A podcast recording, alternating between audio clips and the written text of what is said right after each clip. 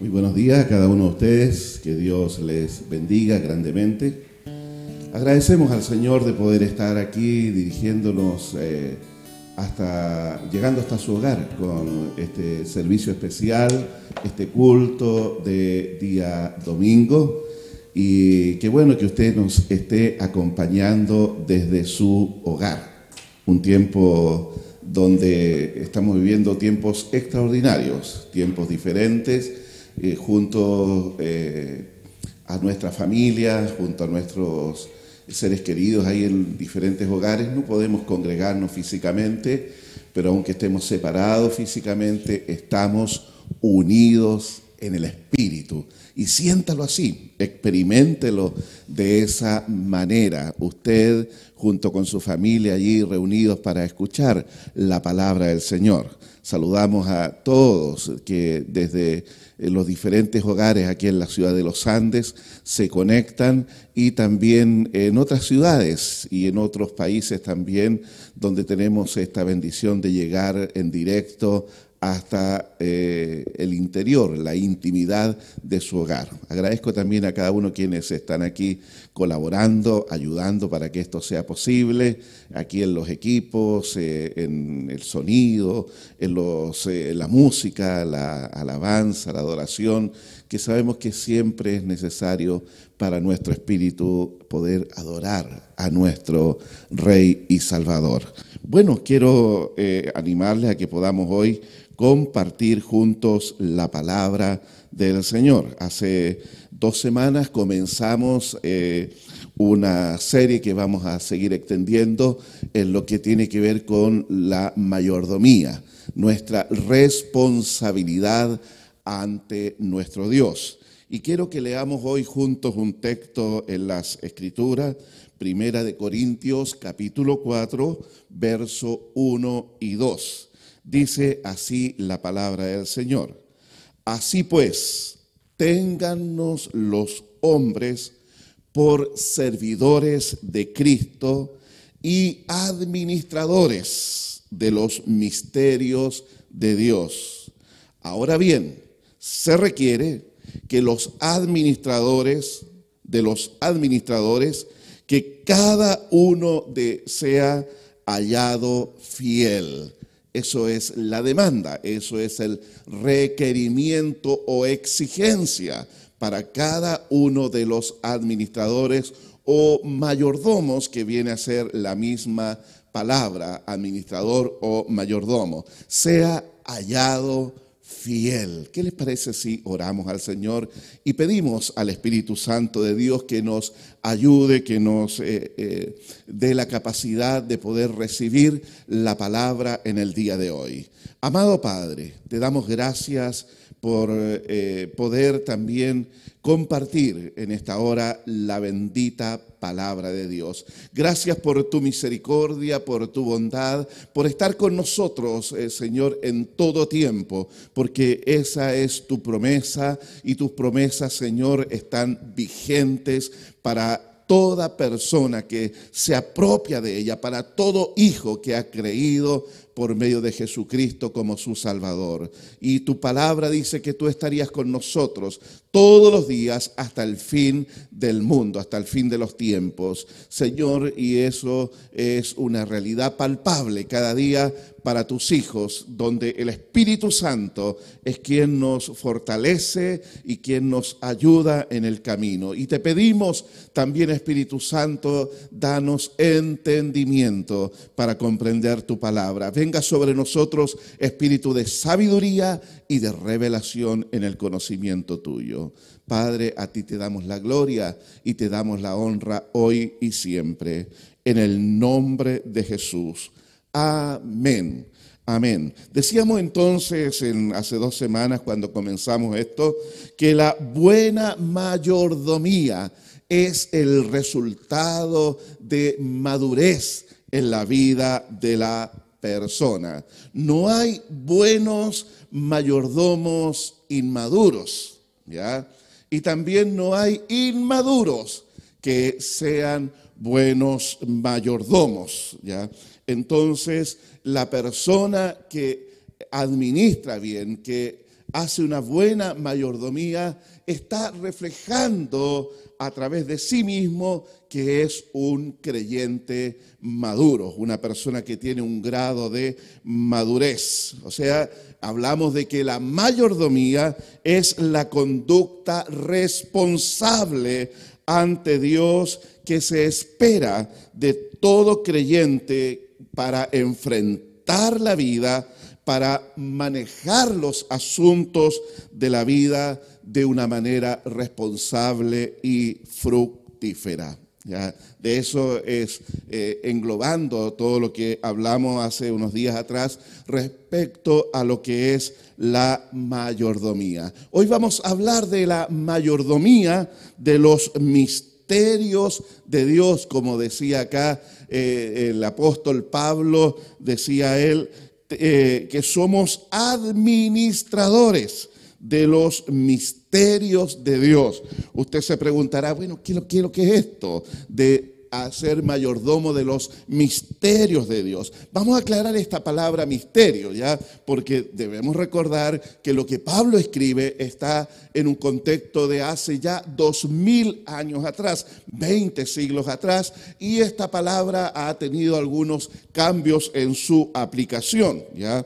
no tiene que ver cómo se aplica el término en el castellano, sino que cuando habla Pablo de misterios, está hablando de aquello que está más allá de la posibilidad de ser conocido por los medios naturales.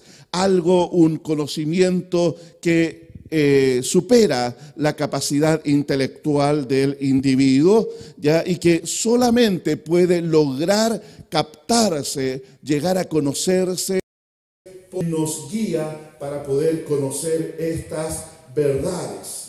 Entonces, en sentido ordinario, misterio significa conocimiento retenido, pero su significado bíblico es una verdad revelada, una verdad revelada, dada a conocer por el Espíritu Santo de Dios al creyente, ¿ya?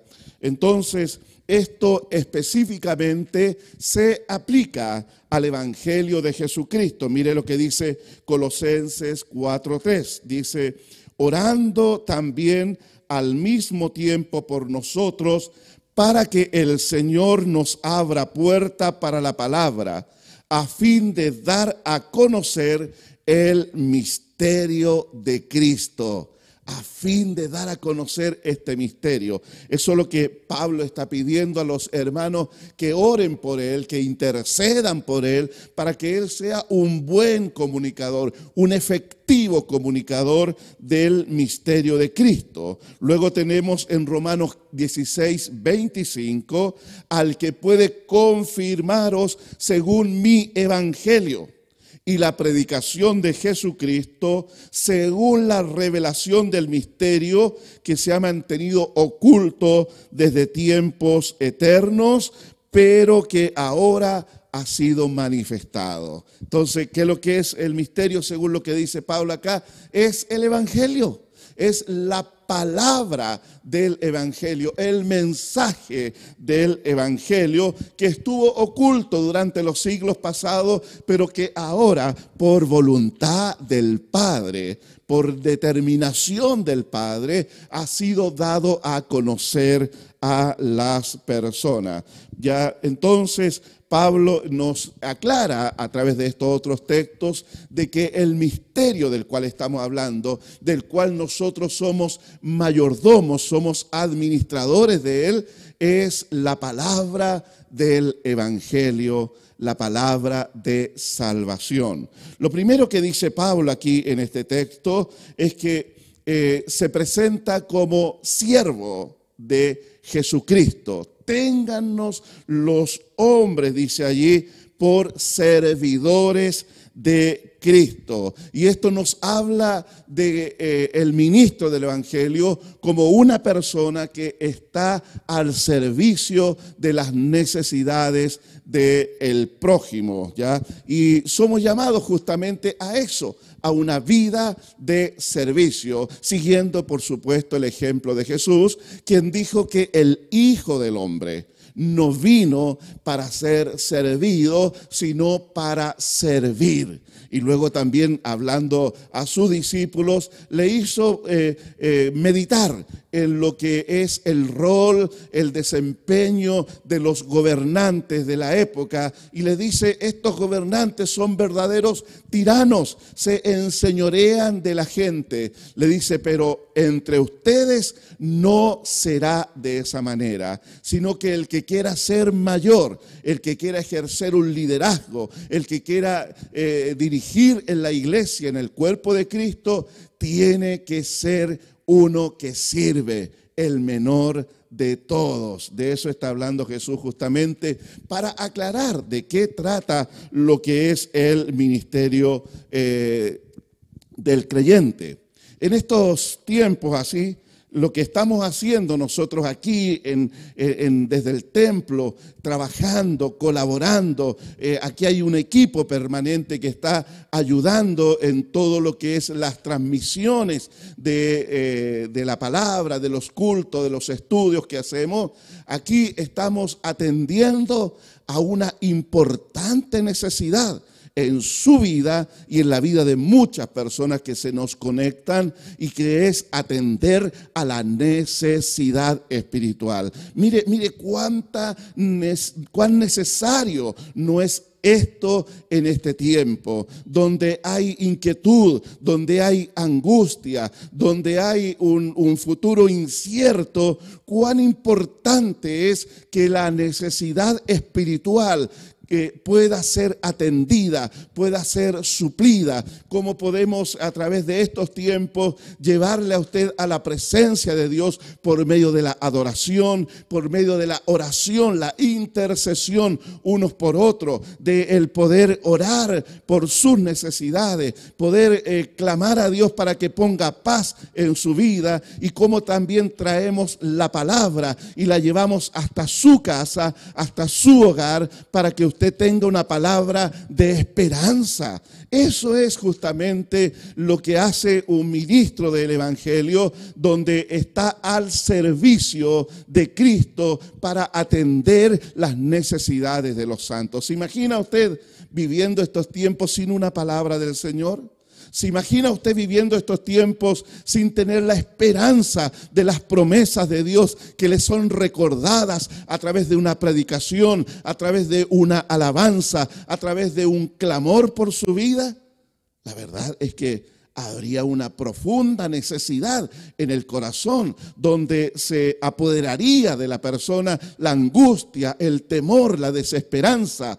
Pero a través de este servicio estamos atendiendo una importante necesidad en el corazón, que es la necesidad espiritual, de contar con una guía, de contar con una palabra certera sobre su vida. Bueno, para hacer todo esto necesitamos un equipo de personas, de colaboradores que eh, vez tras vez están viniendo hasta acá, están eh, ayudando para que esto sea posible. Así que usted también pueda tener ese reconocimiento allí en su corazón y en su vida de este servicio. Aquí se invierte tiempo, se invierte recursos con todos los colaboradores que están aquí hoy en esta mañana y en cada momento.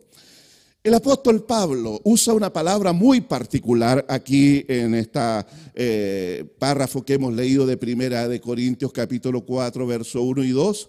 Al hablar de servidores de Cristo, usa una palabra que no ha usado hasta este momento en esta carta que le está escribiendo a los Corintios. Y la palabra que usa comúnmente para el servicio es eh, diaconía. De eso lo, lo, usa en varias ocasiones en los capítulos anteriores. Pero aquí Pablo está tomando otra palabra que tiene que ver con juperete, ya, juperete. Eso es servidores de Cristo, juperetes de Cristo. ¿Y qué es lo que está hablando allí en esto? Está haciendo referencia el apóstol Pablo a esas eh, esclavos que eran eh, sujetos a servidumbre durante toda su vida, pero que tenían la particularidad de que eran encadenados a un remo allí bajo la cubierta en un barco, en una galera. Cuando usted ve las películas así de la que hacen referencia a la antigüedad y ve un barco con una corrida de remos por ambos costados y están constantemente moviéndose allí. Bueno, dentro del barco eh, hay hombres que están encadenados allí a ese remo y tienen que estar a la orden de un guía, de un supervisor allí eh, moviendo el remo para eh, siguiendo estrictamente la orden de aquella persona que los está dirigiendo. Esos eran esclavos que habían sido tomados prisioneros en la guerra u otra cosa y estaban allí condenados de por vida a ese trabajo. Bueno, esta palabra fue evolucionando en el griego y ya en el primer siglo Juperete nos habla de un siervo, de un esclavo que estaba bajo las órdenes de su amo y recibía órdenes que tenía que ejecutar a la perfección, sin reclamo, sin eh, eh, exigir un derecho. Tenía que ejecutarlas. Bueno, eso es justamente lo que el apóstol Pablo está diciendo aquí del ministro del Señor, del el que sirve a Cristo, del que ha dispuesto el corazón para decirle a Jesús, yo reconozco que tú eres el dueño de mi vida, reconozco que tú eres el que da las órdenes. Por eso dice la palabra que nosotros somos el cuerpo y Cristo es la cabeza del cuerpo debemos nosotros seguir la instrucción, las órdenes que emanan de la cabeza, esto es de nuestro Señor Jesucristo, y poner en práctica el servicio que Él demanda de nosotros ministros, servidores de Cristo. Y siempre el Señor va a buscar la forma de que el servicio que nosotros prestamos vaya en beneficio de su cuerpo, de la iglesia, de los creyentes, ¿ya? Entonces, es importante que usted reconozca que la gente, los que le están prestando un servicio, lo están haciendo por un llamamiento de Dios, por una obediencia a ese llamamiento que el Señor ha en ellos. ¿Y cuál debe ser la, la actitud o la respuesta del pueblo, de los que son beneficiados con este servicio? Mire lo que dice en Primera de Tesalonicenses, capítulo 5 verso 12. Os rogamos, hermanos, reconocer que reconozcáis a los que trabajan entre vosotros y os presiden en el Señor y os amonestan, y que los tengáis en mucha estima y amor por causa de su obra. Servidores de Cristo, a los cuales el Señor demanda a la iglesia que se les reconozca, que se les estime, que valoren el trabajo, que consideren el servicio que prestan. Ya nuestro servicio es un servicio de amor a Cristo Jesús. Y los beneficiados son el cuerpo de Cristo, es la iglesia, con un consejo, con una guía, con un clamor, con una oración, con un apoyo, con un respaldo. O sea, hay tanto que eh, se hace en beneficio del cuerpo de Cristo. Por eso dice la palabra que deben ser reconocidos. Todos los que sirven, todos los que ministran. ¿Ha expresado usted palabras de gratitud a aquellos que lo sirven? Eh, eh, en, el, WhatsApp de la iglesia siempre se está expresando palabras de gratitud a los pastores, pero también hay otros hermanos que colaboran, que sirven, que están día tras día, semana tras semana, prestándole un servicio a usted. Agradezcalo, sea agradecido por eso, ¿ya? Ahora, luego Pablo continúa con esto y habla de que junto con ser servidores de Cristo, somos administradores de los misterios de Dios, ¿ya? Y decíamos recién que el misterio de Dios, este misterio revelado, tiene que ver con el contenido del evangelio que predicamos, ¿ya? Somos portadores de la verdad del evangelio. Mire lo que dice Efesios capítulo 6, verso 19. Oren por mí, pide Pablo, para que al abrir mi boca me sea dada palabra para dar a conocer con denuedo el ministerio el misterio del Evangelio. Me sea dada palabra para que con valentía, con convicción, con certeza, yo dé a conocer este misterio. De, eh, sea un, uno que publica, que anuncia, que predica la palabra. ¿Por qué? Porque una luz no puede ser puesta debajo de un cajón. Mire, usted nos ve clarito desde su casa esta transmisión porque tenemos lleno de foco acá que están alumbrando a quienes nos paramos aquí adelante, a los músicos, a quien canta, a, a mí que les predico la palabra. Por eso usted puede vernos de esa manera clara porque tenemos la luz que está iluminando a nosotros. Bueno, Jesús dijo que la luz del Evangelio no debe ser escondida debajo de un cajón, sino que tiene que ser puesta muy en alto para que allí alumbre el corazón de la gente que vive en tinieblas por causa del pecado que está allí. Eso es ser un mayordomo del Evangelio de Jesucristo. Y este mayordomo, ¿no es cierto?, tiene que ser hallado fiel. Ya, esa es otra característica que el Señor demanda de quienes predicamos, de quienes administramos el Evangelio. Ser fieles. ¿Qué significa esto, ser fieles? Es que yo voy a anunciar, voy a predicar el Evangelio tal cual yo lo encuentro en las sagradas escrituras. De eso está hablando, ser fiel en la predicación tal como está allí en la palabra, en las escrituras. Dice Pablo en 2 Corintios capítulo 4, verso 2, dice, no adulteramos la palabra ya del Evangelio, no adulteramos la palabra del Evangelio. Y mire lo, lo que dice la versión nueva traducción viviente, dice así, dice, rechazamos todas las acciones vergonzosas y los métodos turbios. No tratamos de engañar a nadie ni de distorsionar la palabra de Dios. Decimos la verdad delante de Dios y todos los que son sinceros lo saben bien, ¿ya? O sea, rechazamos las acciones turbias y vergonzosas. No tratamos de engañar a nadie ni distorsionar la palabra de Dios. O sea, el mayordomo fiel, el que publica con fidelidad el Evangelio, es una persona que se atiene con eh, eh, dedicación, con un esfuerzo a predicar solo los contenidos que encontramos en las sagradas escrituras. Eso es lo que debemos nosotros predicar de la palabra de Dios, ¿ya? Entonces, ¿cómo debe ser?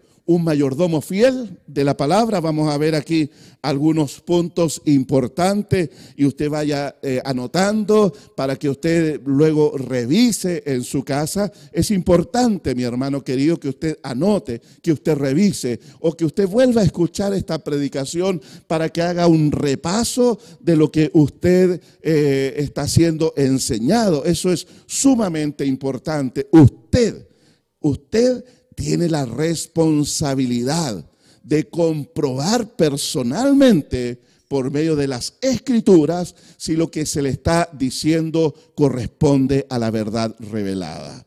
Yo puedo hablar, yo le puedo comunicar, pero luego usted lo confirma en su casa con la palabra de Dios. Eso es justamente lo que hicieron los hermanos de Berea. ¿Ya? Ellos dice que fueron, en el libro Los Hechos, dice que fueron más nobles que los hermanos de Tesalónica. ¿Y por qué? Porque ellos, Escucharon atentamente al apóstol lo que le estaba comunicando del Evangelio, la exposición de los misterios de Dios, el Evangelio de salvación. Le dijeron a Pablo, Pablo, te hemos escuchado atentamente, hemos tomado apunte de lo que tú nos estás diciendo, pero queremos pedirte que esperes que nosotros confirmemos personalmente con las sagradas escrituras que lo que tú nos estás diciendo es correcto. Esa es nuestra responsabilidad, esa es su responsabilidad de todo creyente, de ir a la palabra, de verificar que lo que uno le está comunicando corresponde a las escrituras. De ahí yo le voy a explicar por qué esto es tan importante para nosotros los creyentes en este tiempo que estamos viviendo, ¿ya? Entonces, ¿cuáles serían las responsabilidades del el mayordomo del evangelio, del que predica la palabra, de aquel que evangeliza a otros creyentes? Primero, predicamos el evangelio porque es mandato de Jesucristo. Un mandato, recién hablábamos, que viene de parte del Señor, del Rey de Reyes, es un mandato para ser obedecido, para ser aplicado en la vida. Mateo 28, 19 y 20. Por tanto, vayan, id y hacer discípulos a todas las naciones, bautizándolos en el nombre del Padre y del Hijo y del Espíritu Santo, enseñándoles que guarden todas las cosas que os he mandado. He aquí yo estoy con vosotros todos los días hasta el fin del mundo. Amén. He leído Mateo capítulo 28, verso 19 y 20. Aquí encontramos la gran comisión. Hemos sido comisionados. Se nos entregó este encargo. ¿De parte de quién? De nuestro Señor Jesucristo, quien habiendo resucitado de entre los muertos, reunió a sus discípulos allí y luego les dijo, esto es lo que yo espero que hagan cada uno de ustedes. Espero que vayan por todas las naciones. Espero que prediquen este evangelio, que anuncien la resurrección, que anuncien que hay salvación a través de la fe en Jesucristo. De eso es lo que les comisiona, los mandata el Señor a ellos para que lo hagan. Bueno, la iglesia apostólica fue muy obediente a esto y especialmente Pablo llenó el imperio romano predicando el Evangelio de Jesucristo. ¿Ha cesado este mandato? De ninguna manera aún está vigente. Usted mismo lo puede leer allí directamente del Evangelio de Mateo, capítulo 28, verso 19. Y usted decir, este mandato es para mí. Yo estoy bajo este mandato, bajo esta orden. Yo he sido eh, eh, comisionado en esta tarea y en esta labor para predicar la palabra. Luego tenemos como punto dos, predicamos el Evangelio porque no existe otro medio de salvación para el ser humano. Debemos recordar que el ser humano está en una condición de condenación. Usted lea eh, Juan capítulo 3 y ahí va a encontrar justamente lo que le estoy diciendo que el hombre está bajo condenación por causa del pecado. ¿Y de qué condenación estamos hablando? Estamos hablando que el ser humano, su destino eterno es el infierno. Es el lugar de castigo por causa de la desobediencia y los pecados en contra de la ley de Dios. Entonces, ¿qué nos dice el libro de los Hechos, capítulo 4, verso 12? Dice allí, y en ningún otro hay salvación, porque no hay otro nombre bajo el cielo dado a los hombres en que podamos ser salvos. No hay otro medio de salvación. Si a usted le dicen que a través de sus obras se va a salvar, si a usted le dicen que por intermediación de los santos o de la Virgen María se va a salvar, si a usted le dicen que a través de, lo, de seguir los postulados de la religión en la que se encuentra se va a salvar, eso es mentira. Porque la palabra de Dios es clarísima. no hay otro nombre dado a los hombres bajo todo el cielo, o sea, en esta tierra, en el cual podamos ser salvos, sino solo por medio de Jesucristo. Y el mensaje del Evangelio es justamente Cristo céntrico. Se centra en la persona y obra de nuestro Señor Jesucristo. Solo en Él, solo en Él el hombre tiene esperanza de salvación para su vida. Por eso necesitamos predicar este Evangelio. Usted que ya es salvo, usted que ya ha conocido a Jesús, debe anunciarlo porque su vecino, su familiar que no conoce a Cristo, su compañero de trabajo que no conoce a Cristo, tu compañero de carrera en la universidad que no conoce a Cristo, está bajo eterna condenación. No hay salvación en nada ni en nadie más. Tercero, predicamos el Evangelio de Dios porque es poder que salva. Mire, dice el apóstol Pablo aquí en Romanos, porque no me avergüenzo del Evangelio, porque es poder de Dios para salvación a todo aquel que cree, al judío primeramente y también al griego. Porque en el Evangelio la justicia de Dios se revela por fe y para fe, como está escrito, más el justo por la fe vivirá. Romanos capítulo 1, versos 16 y 17. Es poder de Dios, poder, poder para salvación, poder para traer vida. Y luego vemos que es poder también para transformar la vida de la persona. Primera Tesalonicenses 1.5 dice, pues nuestro evangelio no llegó a vosotros con palabras solamente, sino también en el poder del Espíritu Santo. Sí, quizás usted ha luchado en su vida con malos hábitos, ha luchado en su vida con vicios, ha luchado en su vida con la depresión, ha luchado en la vida misma con la culpa en su interior. Lo único que puede realmente tener el poder para sacarle de ese estado es el Evangelio de Jesucristo, porque trae salvación, porque trae consigo el perdón de pecado, porque es lo único que puede justificarlo ante Dios. Puede cambiar su destino eterno por recibir la palabra del Evangelio y va a experimentar una transformación de su vida. Va a salir de ser una persona egocéntrica para tener a Cristo viviendo en su corazón y teniendo a Cristo viviendo en su corazón, su vida será bendecida, su familia será bendecida. Quienes están alrededor de usted van a ser testigos y van a ser beneficiados con el cambio de vida. Una vida de libertad en Cristo Jesús. Hay poder en el Evangelio de Jesucristo.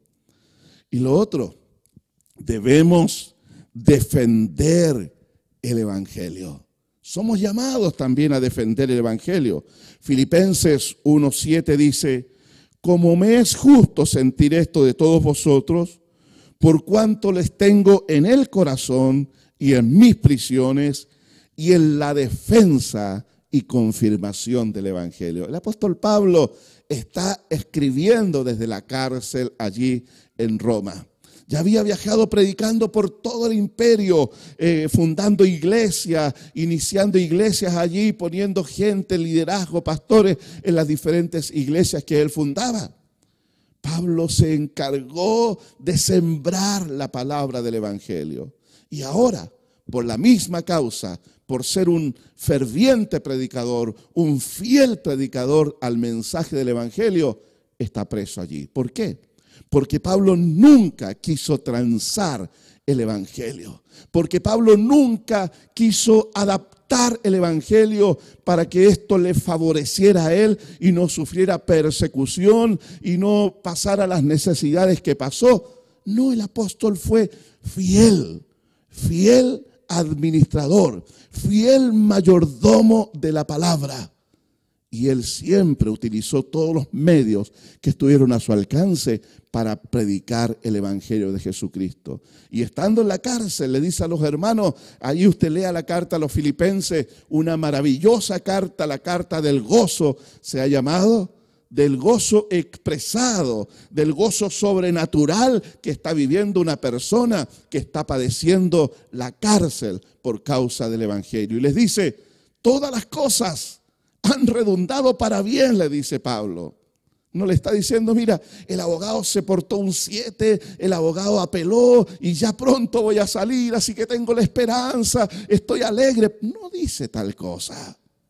El apóstol Pablo está con gozo porque estando en la cárcel, allí predicó el Evangelio y muchos se estaban convirtiendo producto de esta predicación del Evangelio en esa cárcel. Entonces Pablo dice, yo estoy aquí para seguir predicando, pero resulta que también afuera me he enterado que en la ciudad de Roma hay personas que están predicando con motivos extraños, pero yo estoy puesto aquí para la predicación del Evangelio de Jesucristo y para la defensa del Evangelio. Pablo cuando habla de defensa, que lo vuelve a repetir en el versículo 17, Filipenses 1:17, dice, sabiendo que estoy puesto para la defensa del Evangelio. Esa era la convicción que tenía este hombre. Yo soy mayordomo, soy un administrador del Evangelio. Tengo que defenderlo. No puedo pasar por alto aquellas cosas que atentan contra el puro y sano evangelio que está en la palabra. Entonces Pablo usa la palabra aquí, apología, apología, una defensa de la verdad que hemos recibido. En un momento antes de ser encarcelado, el apóstol Pablo había citado a los ancianos de Éfeso, de una grande iglesia, una iglesia con muchos miembros ahí en la ciudad de Éfeso, donde había pastores y ancianos allí que estaban atendiendo a la iglesia. Entonces el, eh, Pablo habla con ellos en un retiro que los cita y le dice, tengan cuidado, tengan cuidado, porque vendrá tiempo donde de entre ustedes mismos de en medio de la iglesia se levantarán hombres que hablen cosas perversas. Se levantarán lobos rapaces que no van a perdonar al rebaño, no van a perdonar a los creyentes, van a aprovecharse de ellos, van a sacar partido de ellos. Lobos rapaces les dice. Por lo tanto le dice, estén velando, estén vigilando, les dice. Estén atentos cuando comiencen a ocurrir estas cosas, porque el Señor le ha puesto a ustedes por pastores sobre la grey, sobre la iglesia que Él ganó por su propia sangre. Eso es lo que Pablo está hablando de una defensa del Evangelio de la palabra de verdad, de la palabra que está siendo predicada, que está siendo anunciada. Pablo enfrenta con celo este problema, con firmeza. Mire lo que dice ahí en Gálatas, ahí en el capítulo 1. Dice, no hay otro evangelio, sino que hay algunos que os perturban y quieren pervertir el Evangelio de Cristo. Si leo la nueva traducción viviente, dice lo siguiente. Están siguiendo un Evangelio diferente que aparenta ser la buena noticia, pero no lo es en absoluto. Están siendo engañados por los que a propósito distorsionan la verdad acerca de Cristo. Distorsionan, cambian, tuercen la verdad. Y cuando una persona tuerce la verdad, es para sacar un provecho personal de lo que se está predicando, de lo que se está anunciando. Pablo los desenmascara a través de toda la carta de Gálatas allí. Ya estuvimos estudiando esa carta de Gálatas y veíamos cómo esta gente lo único que buscaba era un beneficio personal allí, usando la predicación del Evangelio y engañando a las personas con un falso Evangelio. Ocurrió en tiempos de Pablo. También ocurre en el día de hoy. También. Y todo este tiempo de estar ahí en cuarentena y todo eso ha servido justamente para meditar en estas cosas. Conversábamos el otro día con mi esposa y con Dianet acerca de esto, de cómo están quedando en evidencia hoy en día famosos predicadores que llegan a millones de personas a través de las redes y convocan a miles de personas en sus cultos, en sus reuniones pero cuando tú examinas el evangelio que están predicando, tú te das cuenta que allí hay un falso evangelio. De que allí hay una palabra distorsionada. Hay una palabra que engaña, que seduce a la gente, ofreciéndole beneficios temporales, beneficios inmediatos. Y la gente en su necesidad y en su poca disposición a un arrepentimiento, a una renuncia para que Cristo reine en su vida, va a buscar esos beneficios que se ofrecen, esos beneficios temporales. Pero cuando tú analizas y ves la vida de estas personas, te das cuenta que los beneficios que ellos prometen a la multitud solamente llegan a ellos, a su familia y a unos pocos colaboradores cercanos que tienen allí, enriqueciéndose con el Evangelio de Jesucristo. Es triste y es terrible porque esto ha proliferado, donde prometen riquezas, donde prometen sanidad física, donde prometen la bendición de Dios si la persona se desprende de una cierta cantidad de recurso de dinero. Están haciendo negocio con la gracia de Dios.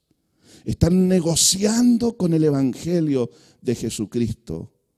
Usted no necesita, no necesita dar una cuota de dinero para obtener algo que Cristo ya obtuvo para usted. Dice la palabra que hemos sido bendecidos con toda bendición espiritual en los lugares celestiales en Cristo Jesús. Así es. Hay un beneficio y hay una bendición del cielo para su vida a través del verdadero evangelio. Y es de gracia, es gratis. Eso es el evangelio de Jesucristo. Mire, vamos a estar hablando las próximas semanas y, y a la vez también desenmascarando este engaño que viene de predicadores que son conocidos por usted. Voy a nombrar algunos de ellos, como en el caso de Cash Luna, este predicador guatemalteco, que tiene una tremenda iglesia ahí en su país. Kenneth Copeland, uno de los precursores de todo este evangelio de la prosperidad ahí en Estados Unidos. Crefo Dólar, otro predicador también ahí en los Estados Unidos. Benijín, también conocidísimo, conocidísimo. Y el que más se ha destacado en este último tiempo en el ambiente latino hispanoamericano, el famoso Guillermo Maldonado, este predicador de Miami. Hombres que lo único que buscan a través de sus predicaciones es sacar el dinero del bolsillo de las personas. Usted lo puede ver, no estoy inventando nada. Y le vamos a mostrar las próximas semanas algunos extractos de las predicaciones y de los videos que ellos han publicado en las redes, para que usted vaya descubriendo el engaño Porque yo veo a veces que los hermanos de nuestra iglesia suben también videos de ellos, de Cash Luna y de todos estos predicadores. Pero hay un engaño, hay un falso evangelio detrás de ellos. Y que usted tiene que conocer también. Y es responsabilidad mía como pastor de la iglesia guiarle y ayudarle a descubrir a estos falsos predicadores de este tiempo que estamos viviendo. En los postreros días, dijo Jesús, vendrán tiempos peligrosos. Tiempos peligrosos, donde la gente tendrá comezón por oír cosas, que le digan cosas hermosas. El Evangelio a veces, el verdadero Evangelio no parece ser tan fácil de digerir, porque hay una demanda a una renuncia de nuestra vida. Y nosotros necesitamos ese verdadero evangelio. Por algo Jesús dijo, es una puerta estrecha, donde muy pocos entran y donde la multitud prefiere ir por la puerta ancha. Manténgase en el camino estrecho, manténgase allí, en la demanda del Evangelio sobre nuestra vida, de santidad, de compromiso, de esfuerzo, de dedicación a Dios, de consagración a Dios. Debemos ser fieles mayordomos del Evangelio de Jesucristo. Solo hay salvación por medio del Evangelio, nada más. Nunca nos olvidemos de eso. Y estos falsos predicadores de la prosperidad han hecho alianzas con otras religiones, han hecho alianza incluso con el ocultismo, y lo vamos a desenmascarar eso, para que usted entienda de dónde viene toda aquella falsedad.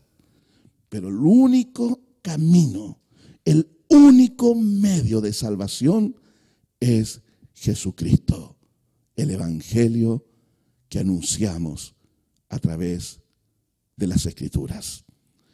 Es un mandato expreso del Señor que usted y yo prediquemos el Evangelio.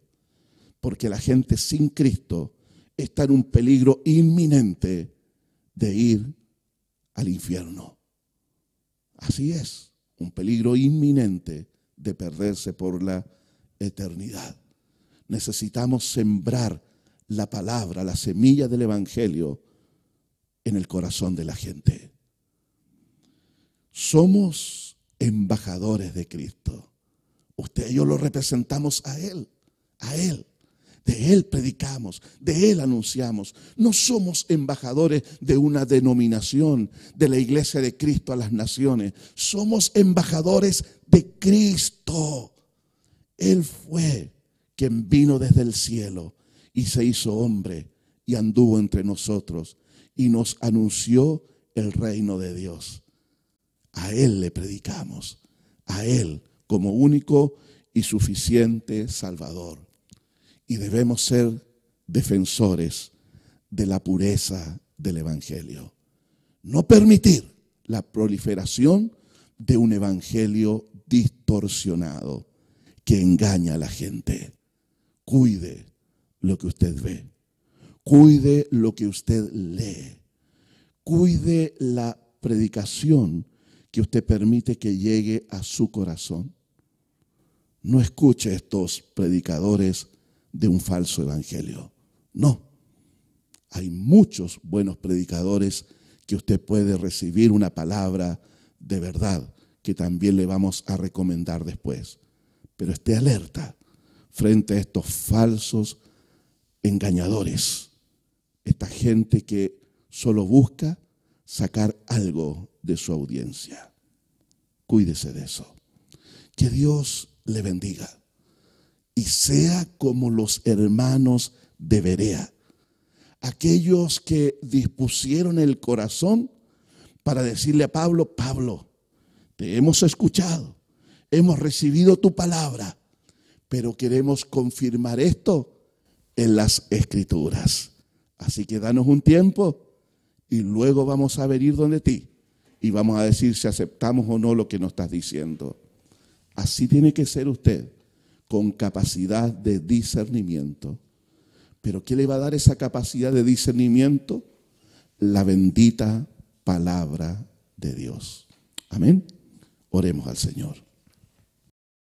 Amado Dios, hoy te agradecemos de poder estar comunicados con nuestros hermanos. Y yo te ruego que esta palabra, Señor, pueda llegar al corazón de cada uno. Que despiertes en nosotros la necesidad de anunciar tu evangelio para salvación de muchos.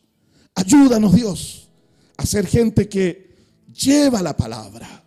Que tú puedas decir de nosotros cuán hermosos son los pies del que anuncia la palabra de salvación. Ayúdanos Señor a poder sembrar esta semilla en muchas vidas, en muchos corazones. Hoy en este tiempo hay gente, Señor, que está desesperada. Gente que vive en angustia. Gente que está en necesidad, Señor. Nosotros oramos por cada necesitado, por cada persona.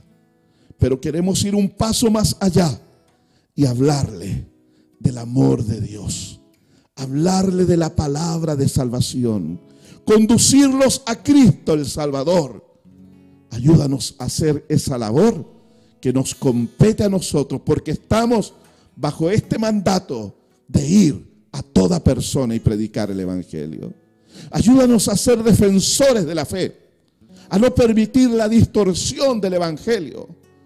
Señor, libra nuestro corazón de los engañosos predicadores de este tiempo. Libra nuestro corazón de ser seducidos por este Evangelio, Señor, que promete bendición y prosperidad material. Líbranos, Señor, para recibir la palabra verdadera del Evangelio de Jesucristo. Gracias Dios, a ti te honramos y a ti te bendecimos. Amén. Que Dios le bendiga mucho en su hogar.